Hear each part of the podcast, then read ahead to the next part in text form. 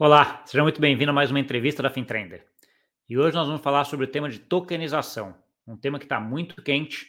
Né? A CVM, inclusive, soltou um ofício semana passada falando exatamente sobre isso, né? sobre que token pode ser valor imobiliário, que token que não pode ser valor imobiliário.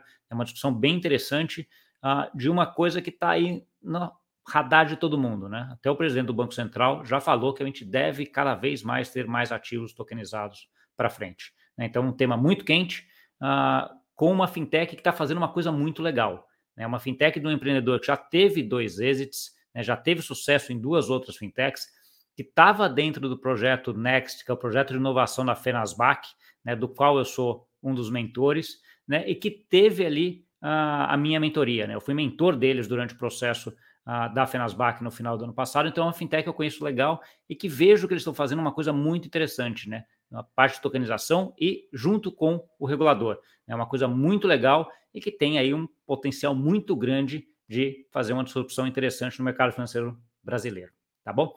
Eu estou aqui hoje com o Paulo Davi, que é o CEO da MFI. Tudo bom, Paulo? Olá, tudo bem, Gustavo? Tudo ótimo. Paulo, uh, acho que o ponto aqui que eu sempre peço para as pessoas chegarem um pouco, para dividir um pouquinho desse negócio de o que, que é a empresa, o que, que é a pessoa, né? Acho que empreendedorismo, esse negócio é muito misturado, né? Então, assim, saber um pouco da história da pessoa é muito importante para a gente ver que, que ela, os conceitos e como é que ela está chegando. Conta um pouquinho da tua história aí pré-MFI, né? Como é que você, que, que você fez aí antes disso? Legal. E Gustavo, antes de mais nada, agradecer o convite, né? É uma honra poder participar aqui. Eu até fiquei na dúvida quando você se apresentou se eu tenho que te chamar de mestre ou de tutor aqui, porque você nos ajudou um monte, né? Então, Gustavo é mesmo. uma baita. Boa. E, e poxa, é, é um prazer enorme estar aqui. É um canal que a gente já acompanha há muito tempo.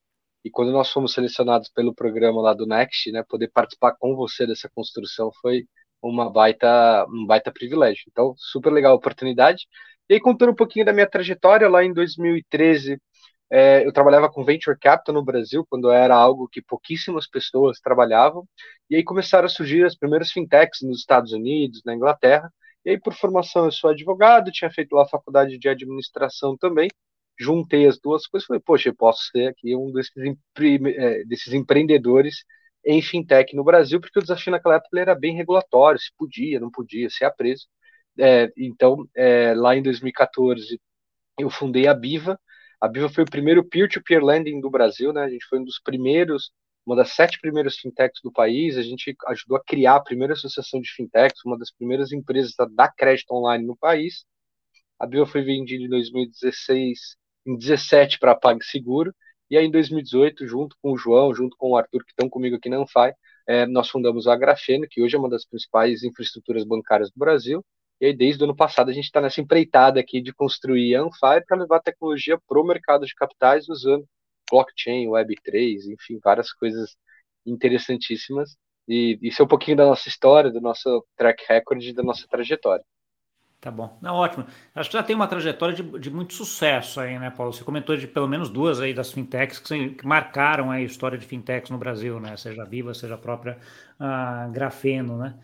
Pergunta que sempre fica assim é por que mais, né? Por que ir para uma terceira, né? Então, assim, você já teve duas de muito sucesso que implementaram, que mudaram, aí, de certa forma, o, ambiente de negócios no Brasil, e agora você está vindo com uma outra. Por quê? Pô, essa é uma boa pergunta. É, eu diria que é um misto de motivos. É, como empreendedor, é, existe uma chama de construir coisas e uma inquietude, e principalmente no mercado de capitais, no mercado financeiro brasileiro, ainda tem muito espaço para inovação, para construir coisas relevantes, impactantes, importantes.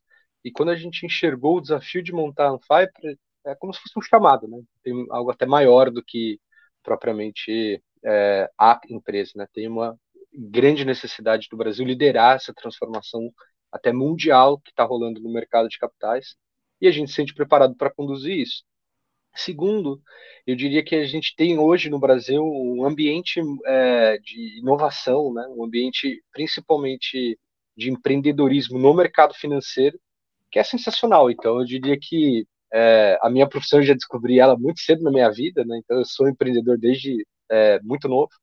Eu acho que tudo isso, tudo isso junto é, compele a continuar empreendendo e fazendo algo que eu sou apaixonado, junto com pessoas que são é, incríveis, né, que estão à minha volta.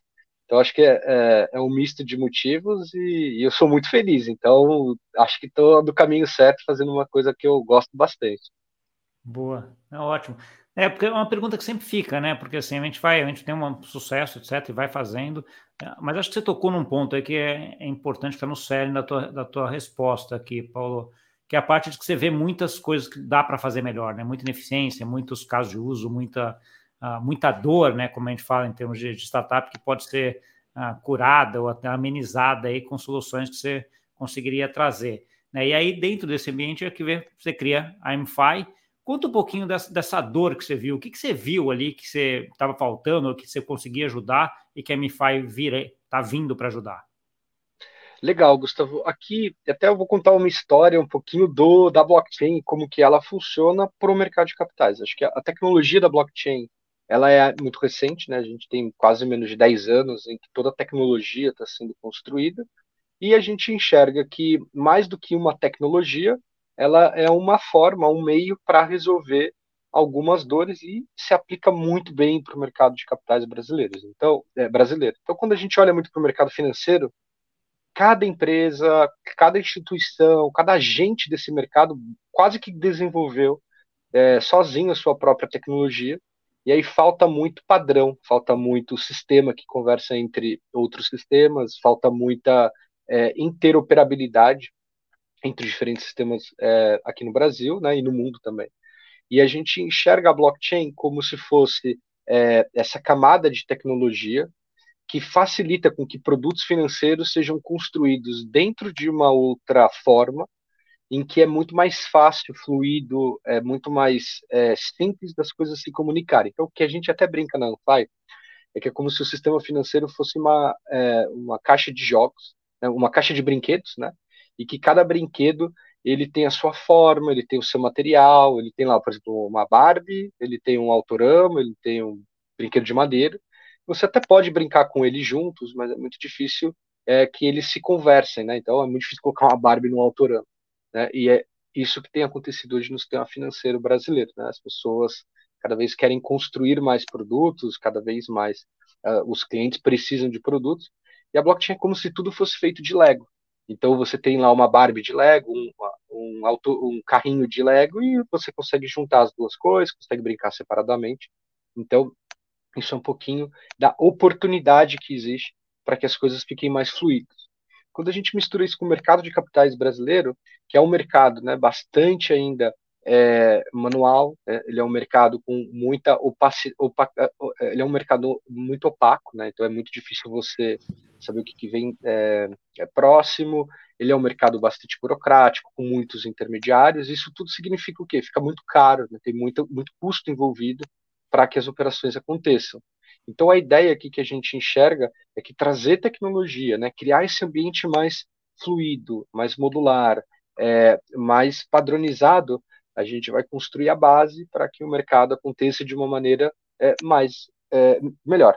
E aí esse nosso entendimento ele vai muito é, alinhado com o próprio entendimento do Banco Central. Né? Então a gente tem um regulador hoje no Brasil que enxerga muito parecido com a Anfai. Né? Existem muitas coisas que aconteceram nos últimos 10 anos no sistema financeiro brasileiro que precisa agora é, de uma tecnologia, né, de uma infraestrutura para que as próximas coisas aconteçam de uma maneira ainda mais eficiente, ainda mais fluida. Então, é, mistura-se aqui, tá, Gustavo, na Anfai, um pouquinho de dor, um pouquinho de oportunidade, um pouquinho de contexto macro tecnológico global, e a gente está meio que nesse olho do furacão em que tudo tem conversado muito bem para que a gente possa criar o nosso modelo. Então, acho que é um misto de coisas acontecendo ao mesmo tempo e super empolgante o momento que a gente está aqui no Brasil. Entendi. É ótimo, porque assim, aquela coisa nunca, nunca é uma coisa só, né? Tem várias coisas acontecendo e você está ah, endereçando em tudo. A preocupação que eu fico, foi uma das preocupações que a gente que eu até conversou lá quando a gente começou em novembro, Paulo, é um pouco assim, como é que focar dentro desse ambiente, né? Porque assim, é, é, é muita oportunidade, né? A gente sabe, você sabe, etc. E como é que você, você foca para ajustar para você que seja uma peça daquele Lego e não tentar fazer tudo junto, né? Que é a coisa que você acaba não, não fazendo. Como é que foi essa trajetória dentro da MFI? Ela começou com um modelo mais amplo e depois aí foi fechando, ou não? Ela já começou com essa ideia que ela já tem hoje? Legal. Gustavo, aqui a gente é, até falou um pouquinho né, sobre como que a Anfai construiu uma plataforma de tecnologia para que produtos e serviços financeiros fossem construídos usando o framework da blockchain num ambiente mais fluido, enfim. Então, quando a gente constrói essa plataforma, a gente entra numa dúvida, né, que era uma grande decisão do negócio sobre que produto, que espaço dentro do mercado a gente iria focar para começar a nossa construção. E aí a gente enxergou que o mercado de recebíveis no Brasil, ele era um mercado que ainda apresentava muitas ineficiências e que passa por uma agenda transformatória também bastante grande. Então, como a gente tinha boa expertise desse mercado, dessas oportunidades, a gente optou por começar olhando muito para essa é, visão de recebíveis, que no Brasil eles são bastante utilizados ali como garantia, como lastro de operações no mercado de capitais, e aí a gente é, escolheu esse, esse é, caminho para começar o nosso, a nossa plataforma e tem sido um sucesso muito grande. Então, acho que a gente acertou bastante e a ideia é focar muito para que a gente possa ganhar relevância, ganhar atração, trazer muito mais casos de uso e aí sim a gente começa a caminhar com mais velocidade. Então, é, escolhemos ser o mais focado possível, olhando muito para recebíveis e para é, mercados com mais ineficiência. Entendi. Aí você monta, você monta um modelo, e aí não vou explicar, mas eu queria que você explicasse como é que é o modelo padrão de alguma operação dentro do MFI, né? Dando até, se possível, algum exemplo de alguma que aconteceu recente. Lógico, a gente trabalha aqui, Gustavo, com dois grandes públicos. O primeiro é o público de originadores, e aí a gente traz ali uma visão né, de provedores de liquidez para esse tipo de operação. Hoje, um originador que a gente tem trabalhado muito são fintechs e operadores mais tradicionais do mercado de capitais, que tem bastante expertise né, com recebíveis, que tem bastante expertise ali com, por exemplo, uma duplicata, ou um tipo de ativo muito específico, por exemplo, como ativos judiciais. Então, a gente tem hoje dois casos muito interessantes, por exemplo, de ativos judiciais, com duas das principais fintechs, provavelmente, é, da América Latina do assunto, né, a Resolvi e a Digicap, que usam a plataforma da Anfai para viabilizar o, o, o, modelo de negócio deles utilizando esses recebíveis. E aí, na ponta do investidor, a gente tem ali é, investidores institucionais, né, grandes fundos é, globais e alguns fundos brasileiros, né, que são muito vanguardistas, que estão olhando muito para inovação dentro do mercado financeiro global, e aí olham para essas oportunidades né, de destravar liquidez para operações que antes não acessavam liquidez. Né? Então, um precatório, um recebível que você tem, é, por exemplo, de 10 anos para receber de uma municipalidade ou de um ente do governo, isso tudo passa a ter liquidez quando a gente transforma esse ativo real num ativo digital, com todas as amarrações, com todo o compliance, com toda a visão adequada que já funciona do mercado de capitais então, esse é um bom exemplo de um caso de uso sensacional que gera valor para o investidor, gera valor é, para a fintech, gera valor para quem está na ponta solicitando antecipação desse recebível. Então, acho que é um caso que a gente gosta muito né, e que tem ganhado uma atração fenomenal aqui na Anfap. Tá bom. E aí você citou as duas pontas aí de clientes que você tem, né? Os clientes que querem investir os clientes que têm uh, recebíveis que querem, de certa forma, o adiantamento daqueles recebíveis, né? Qual das duas está sendo o maior desafio aqui, Paulo? Olha, Gustavo, eu diria que, por incrível que pareça, e não é conversa de empreendedor, é, é, a gente tem encontrado pouca resistência nesses dois públicos, e acho que o desafio é equilibrar a construção para que é, os dois caminhem juntos da maneira mais segura, mais correta e mais aderente à legislação. Da ponta do originador, a gente tinha uma demanda muito reprimida das fintechs e dos operadores de crédito, de operações é, de, com recebíveis, que a gente já conhecia bem esse mercado aqui no Brasil. Então, quando a gente traz um produto que é muito mais rápido, é muito mais eficiente, é, com menos intermediários muitas vezes e com uma, via, com uma visão de tecnologia, poxa, a gente encontrou ali uma abertura enorme para construir coisas sensacionais com esse público. Por outro lado, na ponta dos investidores, é, a gente é, tinha uma é, ideia de que o investidor estrangeiro teria muito interesse, né, o investidor institucional, né, aqueles fundos grandes que querem investir em América Latina, mercados emergentes, a gente tinha uma visão de que eles gostariam de trabalhar com um produto bem construído, bem formalizado, com toda uma visão de tecnologia extremamente transparente, com bons controles e seguro. é, mas a gente não imaginava que seria tanto né, o interesse do investidor, tanto de fora, quanto os principais fundos aqui brasileiros, mais sofisticados, que já operavam ali com as fintechs, enfim, também enxergam a tokenização, também enxergam a, a, a, tecnologia da blockchain com super bons olhos como a próxima grande coisa que vai acontecer no mercado. Então, quando a gente juntou essas duas tendências, né, de trazer mais eficiência para o mercado como já é hoje, e antecipando um movimento junto com uma nova tecnologia, poxa, foi incrível a aderência e a adesão dos nossos é, participantes. E agora a ideia justamente é equilibrando para que a gente sempre possa ter grandes operações sendo construídas através da plataforma, com boa originação de investidores e que tudo se equilibre para que a gente possa criar um modelo de negócio mostrando para o regulador, mostrando para o mercado brasileiro, mostrando para o mercado internacional. Então a gente está nesse momento bem empolgante e tudo tem caminhado na direção correta.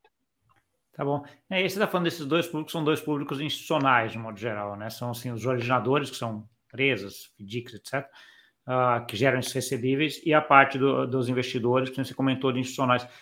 Como é que você vê hoje o conhecimento desse pessoal em relação à blockchain, Paulo? Eu diria que, Gustavo, existe muito interesse. A gente tem feito um trabalho também sensacional é, de é, disseminação é, da tecnologia, dos benefícios. E eu acho que existe hoje, principalmente no Brasil, né, algumas pessoas como você que têm feito um trabalho muito é, incrível, louvável, de tirar o chapéu, de ajudar a entender por que, que a tecnologia faz sentido, por que, que ela é melhor e como que ela se aplica no caso de uso prático. Então, acho que existe hoje um interesse muito grande e existe um bom conhecimento, mas eu diria que as nuances né, da tecnologia a gente vai explicando muito no caso prático e óbvio, né? Uma brincadeira que eu sempre conto, eu também, enfim, uso um pouco, é que se em 1900 a gente falasse assim, olha, senhor, senhora, você não vai sentar mais nesse animal, nesse cavalo, você vai sentar num tambor com quatro rodas de latex que tem pequenas explosões controladas e você vai andar quase que na mesma velocidade do cavalo. Poxa, eu acho que as pessoas não se, sentiriam, não se sentiriam tão confortáveis de sentar nesse tambor mas quando a gente mostra ele funcionando, né, e abre tudo e fala, olha, é assim que funciona, tá aqui a segurança, tá aqui como que isso respeita as normas do jeito que elas são hoje, as pessoas precisam de exatos 10 segundos em cima do tambor para entender que é o futuro e que é para lá que eles vão. Então, eu acho que o trabalho da Anfai especificamente não é ser um trabalho educacional, né? A gente tem hoje boa, é, bons par participantes do mercado fazendo todo esse trabalho de construção do conteúdo, da educação, mas a nossa bandeira e a nossa missão é mostrar na prática como que a tecnologia funciona, por que, que ela é melhor, e estar tá com o ouvido atento para que a gente possa ir aprendendo junto com o mercado e com o regulador para ir ajustando conforme os casos de uso vão acontecendo. Então, acho que é, o, o, brasileiro está muito na vanguarda do mercado financeiro e a gente está bastante feliz com a qualidade não só dos parceiros, mas do conteúdo que a gente tem encontrado desses é, participantes. Tá bom. Não, acho que essa parte é interessante, porque sempre que a gente fala de inovação, tem um quê de educação junto, né, Paulo? Porque assim, você tem que é, explicar e mostrar, às vezes, né, de modo prático, que é um pouco do que você falou, para que, que serve, como é que funciona, né? O por que, que é melhor, né? Uma coisa que você já viu, já testou, já acreditou, já vê que está funcionando, mas as pessoas, às vezes, do outro lado, ainda não tem esse, essa visão prática, não tem esse, essa abrangência, né, que no caso uh, teu aí estava falando. Entrando um pouquinho, então, nessa parte mais técnica, Uh, eu sei que vocês escolheram em algum momento ir para uma rede blockchain da Avalanche. Né? Então, assim, essa discussão entre ficar numa Layer 2 da Ethereum, a Ethereum claramente não deveria ser, até pelos custos de transação, etc. Ia ficar um negócio que é muito inviável, mas assim, você tem várias ali outras onde que poderiam ser uh, escolhidas. Como é que você caiu na Avalanche? Legal. Como é que você escolheu Bom, a Avalanche?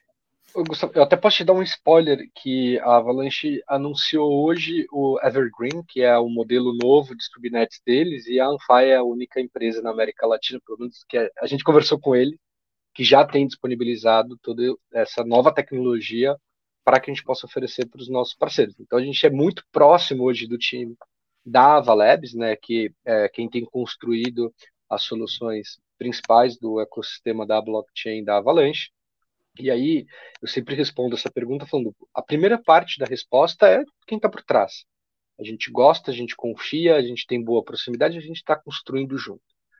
O principal ponto que nos levou a decidir pela Avalanche é a proximidade, a visão estratégica que eles têm hoje para com o investidor institucional.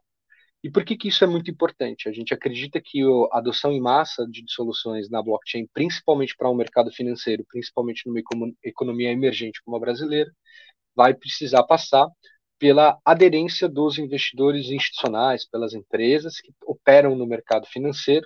E, na minha visão, a Avalanche é quem tem feito o melhor trabalho. Haja visto, por exemplo, o Evergreen, que eles anunciaram é, bem recentemente, haja visto a visão, por exemplo, de proximidade deles com a AWS, que é também o principal, talvez, infraestrutura com que as startups, com que a maioria das empresas hoje constroem soluções na nuvem. E aí a gente entra um pouquinho nas características da blockchain que a gente é, precisa para construir um caso é, grande e importante numa economia gigante como a brasileira. Então a gente olha muito para estabilidade, a gente olha muito para a visão de eficiência de custo, e principalmente a gente acredita, né, é uma opinião nossa, né, não é uma, gente, nós não somos donos da razão, mas a gente acredita que esse modelo de negócio que a gente traz para o Brasil só vai funcionar se a gente tiver é, o acesso permissionado ao sistema, ou seja, tem que fazer QAC, tem que fazer a suitability para que a gente possa entender quem tem é, capacidade, é, quem tem estrutura para determinados tipos de produto financeiro, e quando a gente constrói na Avalanche, a gente consegue usar essa subnet, ou seja, um ambiente é, apartado, mas público, transparente e com boa eficiência, para que a gente possa construir acessos, né, controles que são importantes para que o produto funcione para a maioria das pessoas. Então, por, por todos esses motivos, a gente gosta é, muito da nossa escolha e, óbvio, né, ela é uma EVM compatible, ou seja, em determinados casos de uso, a gente pode optar por uma ou outra blockchain que tem a mesma característica tecnológica que a, a, a Avalanche. Então, acho que a gente está super feliz e, e, acompanhando as evoluções né, do mercado e a Avalanche tem é, reagido muito, muito bem e sendo talvez o principal player para investidores institucionais. Boa. Paulo, quando a gente olha essa trajetória aí toda esse, uh, dentro da MFI, uh, já teve algumas, você até comentou agora de, de algum sucesso aí em alguns pontos. Como é que você avalia o seu sucesso até agora? Assim, o que, que, o que, que tem algum número, algum dado, alguma ponto que fala assim, pô, isso daqui foi um que foi importante aí nesse começo nosso? Tá Gustavo, eu acho que eu acho que tem vários é, indicadores de que a gente está num caminho sensacional, é, mas se eu for quantificar o tamanho do que a gente já fez comparado com o que a gente deve fazer nos próximos 10 anos, eu diria que a gente não fez nem 1% ainda de toda a nossa trajetória. Eu diria que a gente está nos primeiros degraus dessa escada gigantesca, é, dessa Monte Everest que a gente vai escalar é, aqui no Brasil. Eu diria que os dois principais marcos que nós tivemos até agora na Anfai foram dois. O primeiro foi a, na, nós termos sido selecionados ano passado não só para o programa Next, que você foi um dos nossos mentores, mas também também para o é, para o é, sandbox do Lift, né, que é o Lift Labs, um programa do Banco Central, em que ele seleciona algumas empresas para que ele possa avaliar na prática como que novas tecnologias impactam o mercado financeiro. Então, toda vez que o Roberto Campos Neto fala de inovação, ele fala de tokenização, ele está avaliando junto com o Banco Central alguns projetos e o Danfai é um deles. Então, deu muita honra para a gente ter sido uma das seis empresas selecionadas, né? E a gente está lá num bet junto com o Pleixe o Itaú. Então acho que é, é algo, desculpa, um dos bancos azuis é, aqui no mercado, eu diria que assim, poxa, está junto com um banco que a gente admira, que é um dos grandes bancos da América Latina, talvez o maior, e a gente ter sido selecionado para um programa desse, poxa, acho que é um indicador de que é relevante, está na direção certa de para onde o mercado vai. É, o segundo caso que eu diria, o segundo grande marco que nós tivemos, Gustavo, é quando nós temos as primeiras operações é, sendo entregues no mercado, né? Isso tudo aconteceu no final do ano passado, primeiro trimestre desse ano, e com enorme aderência e contração. Então, quando a gente começa a, a rodar as primeiras grandes operações e a gente vê que players como, por exemplo, uma Digicap uma Resolvi que está no ar, semana passada a gente fez o deploy de um fundo é, da de, de, um lending pool da KPI Hunters, que é uma fintech sensacional para é, estudantes de desenvolvimento e a gente começa a ver pools sendo de, é, entregues quase que semanalmente, quinzenalmente é, agora. É emocionante, né? E a gente vê que o mercado tem é, aderido bastante ao que a gente tem feito. Então, acho que né, ter a visão do regulador de que estamos no caminho correto e é, seguindo uma boa regulação e temos a visão do mercado, né, de que os casos de uso começam a engrenar, tracionar e a gente consegue mostrar na prática como que a tecnologia resolve problemas. Acho que é sensacional e pô, a gente arrepia, a gente, a gente orgulha e é um pouquinho do que tem acontecido nas últimas semanas. Boa, eu vou chegar um pouquinho, a gente vai entrar um pouco no, nesse ponto de regulação aí, que é um ponto bastante acho que importante para a gente falar. Mas antes disso, eu queria uh, que explicasse um pouco como é que é o modelo de negócio da, da, da MFI. Onde a MFI ganha dinheiro nesse processo, Paulo? Legal. Hoje, Gustavo, a gente ganha dinheiro de três formas, é super transparente, não só com o originador, mas com toda a nossa comunidade, quem faz parte aqui do nosso ecossistema. A gente cobra hoje é, um setup né, para montar as operações, e a Anfai, a gente gosta de pensar que ela faz sempre duas entregas. É uma entrega tecnológica, então, no ambiente da blockchain, a gente entrega lá um set de smart contracts que orquestram várias coisas né, orquestram fluxos bancários, orquestram estruturas é, off-chain, né, é, no mundo real, orquestram é, várias regras de negócio, e a gente também entrega essa estrutura dentro da é, Web 2 ali com um, uma aplicação para os nossos usuários e a gente entrega uma estrutura jurídica. Então, na maioria dos pools que nós estamos estruturando, a gente está lá é, construindo dentro da nossa securitizadora ou usando securitizadora de parceiro, em que a gente cria ali uma sociedade específica para cada lending pool, com patrimônio segregado, respeitando todas as normas ali da CVM, para que esse tipo de operação aconteça de uma maneira segura, respeitando as melhores práticas de mercado. Então, quando a gente faz essas duas entregas, a gente cobra um setup, a gente cobra um custo de manutenção mensal dessas estruturas. Então, hoje, na média, isso é umas quatro vezes mais barato do que um produto estruturado ali através de, por exemplo, um fundo de crédito ou algum tipo de operação similar. E terceiro, a gente cobra quando a gente ajuda os nossos é, originadores a acessarem liquidez. Então, tem um percentual da operação que varia entre 1% a 3%, em que a gente cobra só quando a gente é, é, tem sucesso nas operações. Então, essas são as três principais fontes de receita hoje da Anfai. E aí a gente tem outras linhas de negócio sendo exploradas. A gente acredita muito que no futuro próximo é, vai existir o mercado secundário de tokens, existem oportunidades de construir produtos financeiros que se conversam melhor é, entre si. Então a gente tem avaliado bastante coisa e acho que é um modelo super é, saudável e é, de novo fecha muita conta para os originadores e para os investidores, em que a gente consegue ainda reduzir muito o custo é, enfim, do, de uma operação é, mais é, tradicional e, do mercado. É um modelo que é muito similar ao que o mercado financeiro já está acostumado, né? Um FII de estruturação, um FII de manutenção e um FII de distribuição ou captação, alguma coisa assim, que seria esse terceiro, na hora que você traz o investidor junto, né, Paulo? Então, assim, é uma coisa que fica até, de certa forma, fácil de ser comparável em termos de custo, né? Aquela história de, ah, eu consigo agregar eficiência, eu consigo agregar um produto que vai ter uma, um custo muito menor, né? É isso, Gustavo. Ah, olha, Rapaz, você falou bem parecido com um dos nossos mentores do Next, tá bom? Mas acho que uma das coisas que a gente discutiu muito com os nossos, nas nossas é, mentorias é que, assim, poxa, a tecnologia ela já é muito nova e, óbvio, qualquer tecnologia nova, ela causa certo desconforto, eu preciso de um tempo para entender aquilo.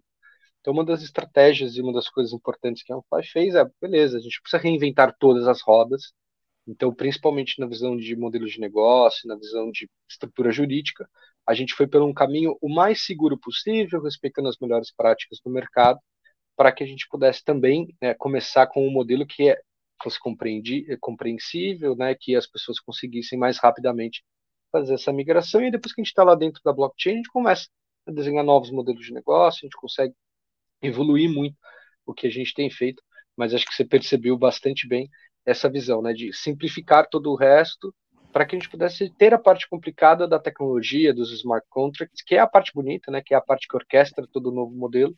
Então, acho que estamos numa evolução e, poxa, nos próximos 10 anos tem um montão de coisa nova surgindo aí, é, inclusive nos modelos de negócio. Tá. Mas fala, você fala, falou duas vezes 10 anos, eu vou, não, não vou resistir, vou fazer a pergunta. Como é que você olha daqui, olhando daqui 10 anos, eu vou dizer até menos, daqui 5 anos, Paulo? Você está daqui 5 anos olhando para trás, o que, que vai poder te dizer? Falar assim, caramba, fizemos um negócio diferente, a M5 foi um mega sucesso. Hum. É uma boa pergunta, Gustavo. Olha, eu diria que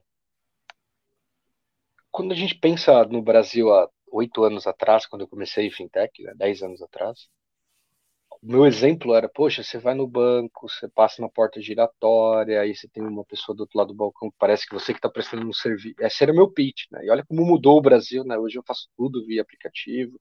Acho que 80% dos brasileiros só usam o, o mobile, né? Só usam as aplicações no telefone. O Pix foi lançado há dois anos atrás e já tem mais de 13 trilhões de reais sendo transacionados nessa nova tecnologia. Né? Então, eu diria que assim, é, com certeza ninguém imaginava 10 anos atrás que hoje o Brasil seria uma referência mundial no mercado financeiro, usando tecnologia, usando inovação, e óbvio, decorrente disso, novos problemas surgem que precisam de mais tecnologia e de mais inteligência. Então é muito difícil, Gustavo, prever é, o que a gente vai ter no Brasil no mercado de capitais daqui a 5 ou 10 anos. Eu posso estar super enganado e não quero de forma alguma soar é, prepotente, mas eu acho muito pouco provável que as pessoas continuem tendo um mercado tão manual, tão burocrático, em que para levantar uma operação estruturada eu precise andar de carro por uma rua específica de São Paulo para fazer ali é, um processo né, de bater as portas de 20 ou 30 é, é, pessoas, né, que hoje é como o mercado mais ou menos funciona, e eu não vejo os veículos que existem hoje, né, por exemplo, o fundo de crédito, como um veículo sofisticado, moderno o suficiente para ter operações com recebíveis, como não acontece né, em outros lugares do mundo. Então, eu, é, é, muito difícil responder a tua pergunta, eu não estou fugindo dela, mas eu diria que assim, ó, como está hoje, com certeza não vai ser. Eu tenho uma visão é, bastante clara disso. É, mas eu diria que é, a gente não tem um número hoje, tá, Gustavo? Quando a gente projeta, né, a gente está falando de bilhões de dólares, né, saindo de uma economia mais tradicional que vão para a blockchain, mas é, eu já vi estudos falando de trilhões de dólares, né, só na América Latina indo para a blockchain. Então, assim, eu não sei se é trilhões, se é dezenas, centenas de bilhões, mas com certeza vai ser transformador. E por último, tá, Gustavo, quando você tem uma visão de um banco central, né, e não sou eu falando, é, um banco central, falando de um CBDC, né, de uma moeda digital, falando de tokenização, falando da próxima grande onda, né, que é um tsunami que está acontecendo, acho que dá indícios né, de que é para lá que o mercado vai e muita coisa vai ser mais tecnológica, mais eficiente, mais segura, com mais controle, é, com mais transparência e com mais eficiência de custo. Então, acho que é para essa direção que nós vamos, e aí tem muita coisa que surge a partir disso. Sim. É, acho que você tocou num ponto que, é, que eu concordo plenamente, que é a parte de que, vem estar no comecinho, esse bolo tem muito para crescer, é difícil você saber ali corretamente ou tentar migrar, você vai meio que se ajustando no caminho que vai que vai levando um pouco, né? Mas a gente já tem algumas iniciativas no Brasil, no mundo, nessa parte aí, fazendo coisas, de certa forma, similares um pouco do que a, a, a MFI faz também. Como é que você está vendo concorrência nesse setor, Paulo? Legal.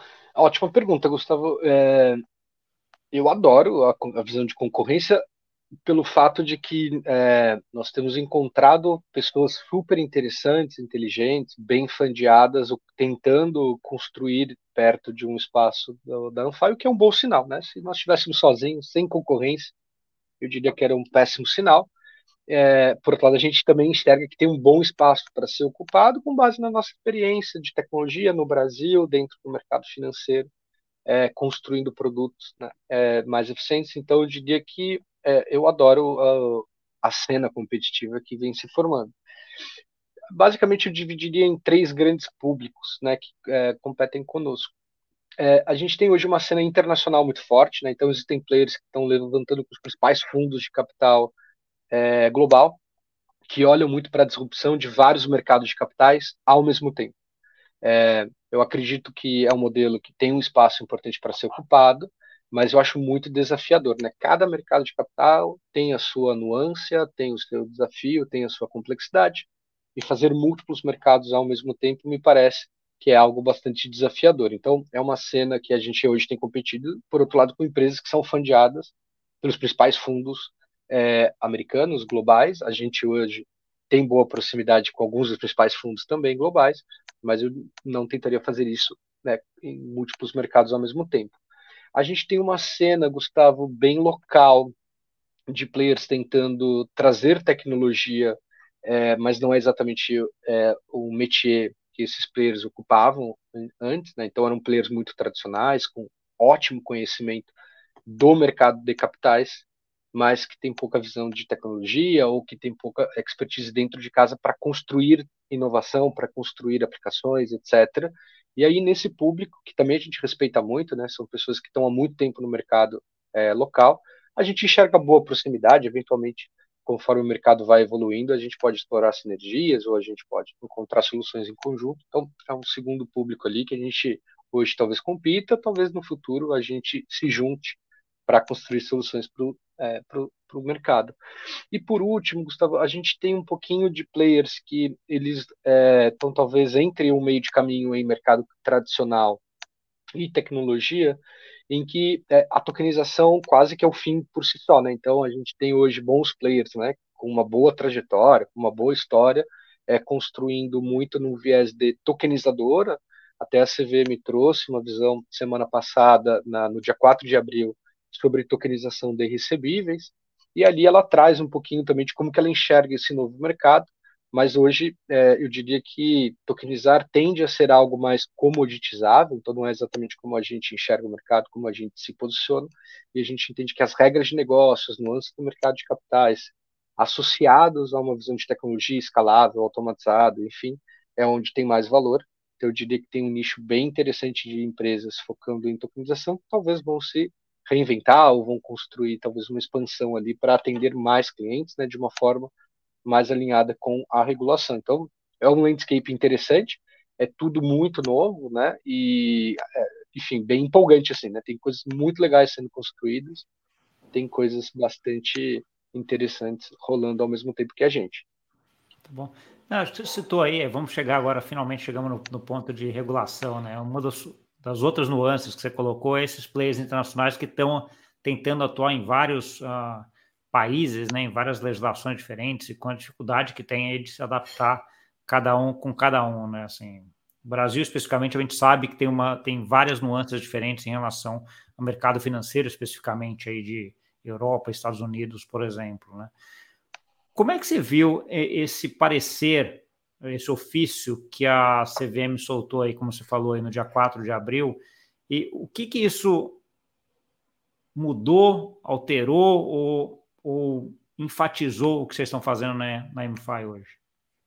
Legal. Olha, Gustavo, a visão do regulador também é uma visão, às vezes, controversa, né? E eu acho que qualquer pessoa que vai comentar o assunto, ela tem os seus vieses, ela tem suas exper experiências. E, particularmente, quando eu penso no regulador brasileiro, eu tenho hoje uma predisposição enorme por acreditar e conhecer na prática o que o regulador brasileiro tem feito para que o mercado brasileiro evoluísse. Então, assim, eu realmente sou uma pessoa que é, sou bastante fã do que a regulação tem é, acontecido, da, da, forma com que a regulação tem acontecido no Brasil. Posso até te contar minha experiência, 2014, eu tinha menos de 30 anos, né, e montando um peer-to-peer, -peer, super bem assessorado pelos principais escritórios de advocacia do Brasil, com bons fundos de investimento na empresa. O Banco Central sempre se mostrou muito aberto para que novos, novos modelos de negócio florescessem da melhor maneira possível, mas óbvio, respeitando regras. Então, desde 2014, eu sou prova viva, em primeira pessoa, de que o trabalho do Banco Central sempre foi muito pró-inovação, pró-aumento da competitividade, pró é, modelos de negócio, mas respeitando regras. Eu diria que o mercado financeiro é, que nós atuamos hoje além do Banco Central, ele também é regulado pela CVM, né, pela Comissão é, é, de Valores Imobiliários, e a ideia é que a CVM ela também tem se mostrado extremamente pró-tokenização, pró-inovação, e as pessoas que constroem a CVM, elas têm hoje um conhecimento bastante profundo sobre tokenização, né? É, alguns até com tese de mestrado, de doutorado sobre o assunto, e eles têm feito um diálogo com o mercado. Então, a Anfai participa desse diálogo, os nossos competidores participam desse diálogo, os advogados dos principais é, players também participam desse diálogo. Então, eu diria que qualquer coisa que aconteça no, no viés regulatório, ele parte, de, da minha visão, de um pressuposto, de que é um regulador aberto à inovação, que dialoga com o mercado, tentando proteger alguns interesses, obviamente, né? e tentando proteger, proteger e cumprir do, a legislação que existe. além disso, Gustavo, o Brasil ele faz parte de um contexto global em que a gente está muito bem posicionado. E por que, que eu te falo isso? Né? Nós temos hoje investidores na companhia que são fundos globais e que esses fundos talvez não olhassem para o Brasil há um ano atrás. Hoje, por outro lado, né, o Brasil faz parte de um contexto em que mercados emergentes globais têm ido muito mal. Né? Então, você tem uma Rússia em guerra, você tem uma China fechada para a inovação, você tem uma economia turca com inflação e com problemas estruturais ali é, bastante graves, você tem a Argentina, México com é, um mercado bem menor que o brasileiro, muito mais turbulento, conturbado do que o nosso. Então, basicamente, né, quem quer se expor a mercados emergentes tem Brasil e Índia como opções. E, de pelo, novo, o Brasil. Pelo, pelo, lado não tão bom, mas é bom para o Brasil, né? Não, bem, a gente quase vence de WO. Né? A gente quase vence por WO, mas eu é. diria que, assim, quando um, um investidor global ele olha para mercados emergentes, ele vai olhar para Brasil e Índia, no que a gente está falando aqui, ele vai olhar e falar: poxa, o Brasil além de ser muito mais adepto à tecnologia, né, de novo, 80% das transações já acontecem mobile, a gente tem uma cena fintech é, super aquecida há 10 anos, a gente tem um Pix que surgiu há dois anos atrás movimentando 13 trilhões, mas principalmente a gente tem um regulador, né, um banco central e uma CVM que falam transparentemente sobre inovação, que falam que querem que aconteça no Brasil tokenização, mas eles trazem né, alguns princípios e algumas leis que precisam ser respeitadas.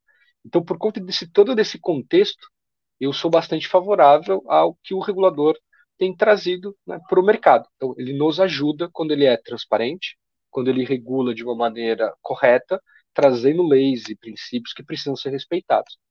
O que a CVM trouxe no, eh, no dia 4 de abril, Gustavo, foi uma visão muito clara sobre como ela entende que o mercado de tokenização de recebíveis precisa acontecer. Esse entendimento ele é, vai super na mesma linha do entendimento que é, a ANFA e os nossos advogados tinham sobre o assunto. Então, me parece que é um entendimento correto, em que pese alguns players do mercado não entenderem da mesma forma que eu entendo. E aí, qual que é o meu ponto? O regulador quer que aconteça, ele deixou muito claro, é importante tokenização, é o futuro, é uma tecnologia que traz benefícios claríssimos para o mercado, mas existe um contexto de mercado de capitais que precisa acontecer respeitando economia popular, respeitando é, que pessoas é, com diferentes níveis e entendimentos de uma operação financeira possam acessar diferentes níveis de produtos financeiros e principalmente, principalmente as regras de transparência, controle, é, identificação dos usuários finais, elas precisam ser respeitadas.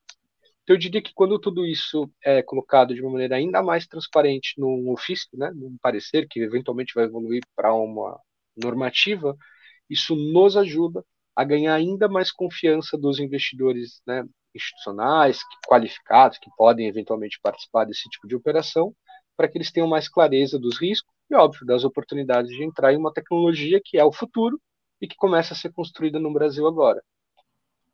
Não, é, concordo plenamente com o que você está falando, Paulo. Acho que a gente tem um ambiente regulatório muito favorável no Brasil, muito bom, né? Até a própria estrutura, até o próprio piloto do Real Digital, né, que o Banco Central está testando em blockchain, já tem ali um título tokenizado, que é o título tesouro que vai estar ali dentro, né? Então, assim, o que já coloca um pouco dessa, dessa ideia de que estão andando e, e, a, e a CVM, que é um outro regulador de mercado de capitais, andando também em paralelo em relação a isso, né? Então, assim, eu acho que isso é uma coisa que tem. A, a gente vê aí claramente como aquela, aquele rio que está descendo, né? Que está todo mundo indo junto ali naquela mesma, naquele mesmo fluxo para um mundo onde a gente vai ter um ambiente, uma infraestrutura de tokenização maior, com uh, coisas tokenizadas, com dinheiro tokenizado, com dinheiro programável ali dentro. Uh, e tudo isso, né? Então, uh, eu acho que isso aí é, é, bem legal. Eu gostei muito da tua visão de olhar, de vencer, apesar de vencer por WO do estrangeiro, olhar Brasil ah, nesse sentido, ver isso como sendo um fator positivo, porque no final das contas, onde você vai investir, você quer investir num lugar onde você tenha clareza das regras, né? Esse é um, ponto principal de qualquer investidor, quando você tem uma regra relativamente clara ali, com, ou pelo menos o rumo relativamente claro, isso ajuda muito para quem, quem quer investir. Uh, olhando para dentro da MFI agora, Paulo, então assim, uh, vocês estão aí montando uh, isso, já estão com caso de uso funcionando, etc. Tal. Como é que fase que você está entrando agora? Como, é, como é que você está capitalizado? Como é que está é tá essa parte da empresa em si? Legal, Gustavo. Obrigado pela pergunta. Eu diria que assim é, a gente entra, como já é a terceira vez montando startup no Brasil, a gente já sabe exatamente as fases, ou os cheiros, os, como se fosse um barco, né? Você sabe o momento que a vela abriu, bateu o vento, você sabe que ali é hora de é, acelerar, você sabe o dia que o vento começa a ficar meio ruim, que você precisa, enfim, se proteger. E a gente está numa etapa aqui de uma startup em que a gente chama de é, go-to-market, né? Então, assim, a gente construiu o nosso primeiro produto viável. Esse primeiro produto viável, ele achou o que é normalmente chamado de product market fit, né? Então, é o produto sendo utilizado por um nicho específico de mercado que gosta, que fala bem, que traz outros usuários parecidos, e agora a gente começa a testar, né? Quão rápido esse produto consegue ir para o mercado, com que é, velocidade a gente consegue escalar a nossa operação e como que toda essa é, visão, né, de adoção, né, de tração se comporta dentro do nosso produto, né? Porque muitas vezes né, a operação não acompanha, ou o custo para você poder crescer o produto ele eh, se mostra inviável, e aí a gente está justamente nessa etapa. Então, hoje o foco total da companhia ele está relacionado com bons originadores, construindo bons produtos para que a gente possa acessar bons investidores e que a gente possa fazer disso é, como se fosse uma máquina replicável e que é, cresce bastante bem. Então, a gente vai buscar aqui algumas métricas relacionadas a faturamento, a casos de uso, métricas relacionadas à tração, né? Então, crescer ali 20, 30% todo mês, né? Isso parece pouco, mas depois do sexto, décimo mês, enfim, de, escalando nessa velocidade, a empresa quase que dobra de tamanho a cada três meses, então é caótico, a gente está acostumado com isso, mas cobra um preço grande. Mas agora é que nos próximos 12, 15 meses, a Anfai tem que dobrar de tamanho a cada mais ou menos dois ou três meses, e a gente se prepara para isso, num momento em que o mundo passa por bastante turbulência, né? tanto no mercado financeiro, quanto na cena de startup, quanto na cena de Web3, quanto fintech. Então, assim, a gente gosta de pensar que a gente é um dos poucos casos interessantes aqui no Brasil, né, na América Latina, de empresas que estão construindo algo relevante, que está crescendo, e aí, óbvio, né, é, é, é muito especial poder ter chamado a atenção de alguns investidores. É, a gente ainda não abriu para o mercado é, como que a gente se capitalizou, né, algo que a gente está construindo ainda também, mas a ideia é que a gente já chamou a atenção de alguns dos principais fundos globais que não investiam na América Latina e que através da Anfai começam a enxergar a oportunidade de não só construir um grande caso de uso no mercado brasileiro, que é enorme, gigantesco, mas também provando como uma tecnologia funciona no mercado emergente e que eventualmente é, se tudo der certo, a Anfai vai poder ser replicada em outros mercados, né, inclusive em mercados mais desenvolvidos. Então, é, nós estamos nesse momento muito, muito especial. E nos próximos 12 meses, 15 meses, a brincadeira aqui, Gustavo, é que a gente está com um cabresto empreendedor, né? A gente só olha para uma coisa que é crescer é, com qualidade, né? Então, acho que é, é um crescimento sustentável, mas arrojado. Então, é exatamente isso que a gente tem que fazer nos próximos meses. Não tem mais nada na nossa vida que importa que não fazer com que mais usuários usem a Anfai e que a gente comece a mostrar que a tokenização não vai acontecer daqui a 10 anos, ela vai acontecer agora e a gente vai transformar esse mercado juntos. Né? Então, acho que esse é o momento que nós estamos. Tá bom. É, eu, gosto, eu gosto muito dessa tua visão, Paulo, essa, essa tua experiência que você já teve indo para a terceira startup, a terceira fintech nesse sentido. Aliás, para quem está vendo aí, olha as fases que, que passam, né? E cada fase demanda uh, um, um skill diferente teu ou da equipe inteira no final, né? Um é mais olhando para dentro, outro é começando olhando para fora, outro é tendo que, que, acertar, outro é acelerar, vamos fazer para vendas, né? Então, assim, são, ah, são skills muito diferentes que você tem que se, adaptar para fazer isso. Como é que pessoalmente você faz isso, Paulo? Porque ele precisa de uma certa maleabilidade, né? De você administrar isso tudo. Bom, Gustavo, é, eu diria que até quando me perguntam ah, o que, que precisa para ter um para ser um bom empreendedor, enfim, né, além da resiliência que a gente ouve muito falar na literatura, eu diria que a adaptabilidade é talvez uma das principais características, né? Você tem que ter a cabeça muito aberta para se adaptar às situações e pensa que é como se fosse um navio lá em 1500 indo explorar um novo universo, né, um novo continente. Tem hora que você precisa é, abrir a vela e deixar o barco ir, tem hora que você precisa se proteger, tem hora que você precisa recolher e ficar no porto esperando que não tem o que fazer. Então, acho que é saber enxergar muito do mercado, dos sinais que ele vai apresentando e ir construindo a companhia de acordo com os ventos que estão soprando. Então, acho que a adaptabilidade é algo é, extremamente importante. A segunda coisa, Gustavo, e isso é um pouco de experiência pessoal, é ter uma grande base, né? Então, ter é, uma base familiar, ter uma base é, junto com o time, que acredita na mesma coisa que você e você está alinhado com os seus princípios. Então, pô, tempestade passa, é, momento de bonança passa, mas é muito importante acreditar na missão, acreditar nos teus valores, nos teus princípios, porque isso tudo faz com que é, você consiga se adaptar para nesses momentos né, de mais dificuldade, às vezes de mais felicidade, de uma maneira em que você está construindo algo que é bacana, que vai dar frutos para a sociedade, para o time, para a tua família. Então, eu diria que ter essa boa base de família, de amigos, de empresa, de pessoas que sonharam com você, é, de princípios, é extremamente importante para poder passar por esses altos e baixos. E a experiência ajuda muito, né, Gustavo? É, como qualquer coisa na vida, né? É, ter passado por isso antes, ter boa base de conhecimento, ter ali, é, enfim, é, saber como navegar, ajuda muito para que você consiga pegar atalhos, né? E, e sem é, fazer nada que fira teus princípios, mas sabendo que, poxa, é, tem uma metodologia por trás, tem um processo e, e as coisas acontecem. Então, acho que é um misto de coisas é, que, que são importantes para navegar por, por empreender. E hoje, de, nos últimos 10 anos, talvez seja um momento mais turbulento, macro, né, que eu já passei. Né, e olha que a gente pegou lá é, algumas crises, né, principalmente né, lá no comecinho, entre 2014 e 2016, né, 2017, enfim. Mas eu diria que hoje é muito turbulento ser empreendedor no Brasil é, mas no mundo inteiro. Então, acho que tem, tem bastante coisa para aprender ainda nesses mares que não foram antes navegados.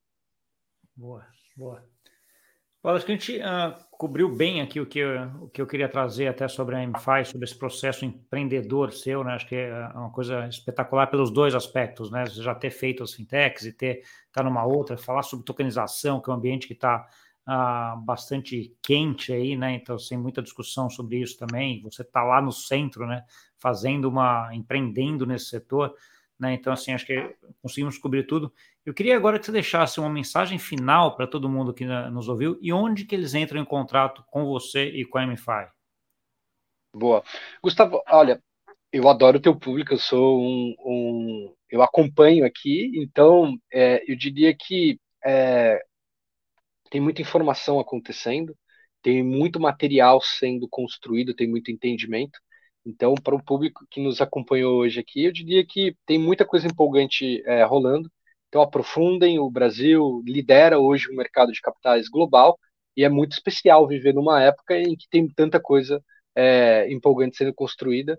Então, eu, eu diria que a mensagem é uma mensagem super positiva é, e com boas oportunidades, né? Para quem quer investir, para quem quer empreender, para quem precisa é, construir produtos financeiros. Então, é, não se contentem com é, o que já existe, né? Tem muita coisa surgindo, muita coisa especial. E para quem quiser entrar em contato conosco, é, a gente tem a Anfai no site, então é anfai.finance. É, a gente, enfim, fica super à vontade ali para mandar uma mensagem para nós no site. Quem quiser entrar em contato comigo, eu tenho o LinkedIn, é Paulo Davi. É, fiquem muito é, à vontade também para mandar uma mensagem e é, a gente fica em contato. E, e, acho que a última mensagem aqui é que estão surgindo várias coisas no Brasil. É, a gente quer construir um novo mercado de capitais é, junto com a nossa comunidade e é, a gente está à disposição para poder fazer isso com, com todos. Então, agradeço bastante o espaço e é muito bom poder vir aqui falar com um amigo com o mentor e com o cara que a gente admira um montão. Então, obrigado mesmo, Gustavo. Não, obrigado, Paulo. Eu, eu que agradeço de você ter, você ter vindo. Eu acho que você tem, tem um mérito enorme de tudo que você já construiu e de tudo que você está construindo ainda. Acho que você tem uma trajetória bem grande pela frente, como a gente já conversou algumas vezes aí. Né? Uma cabeça muito boa e essa ideia de montar um negócio de tokenização agora, no momento onde a gente precisa de uma infraestrutura melhor de mercado, etc. Acho que num momento muito bom aí para esse tipo de, uh, de iniciativa. Muito obrigado aí pela, pela conversa uh, e vamos seguir. Boa. Gustavão, eu que agradeço, brigadão e fico à disposição de todo mundo, tá bem? Para você que nos viu, não esquece de deixar o like, compartilhar com aquele amigo e amiga que gosta desse assunto, se inscrever no canal. Coisa muito legal, conteúdo de quem está fazendo. O Paulo não está lá, ele está no dia a dia. Não é que ele está um teórico, tá? ele está no dia a dia, entendendo a parte da organização, discutindo com grandes agentes de mercado, colocando um produto ah, para mercado, indo atrás de investidores, indo atrás de tudo. É uma coisa espetacular o que ele o que ele está fazendo, uma história aí para todo mundo entender muito bem e acompanhar para frente. Uma coisa que muito provavelmente vai ter um sucesso bastante grande para frente. Tá bom? Obrigado e até semana que vem. Tchau, tchau.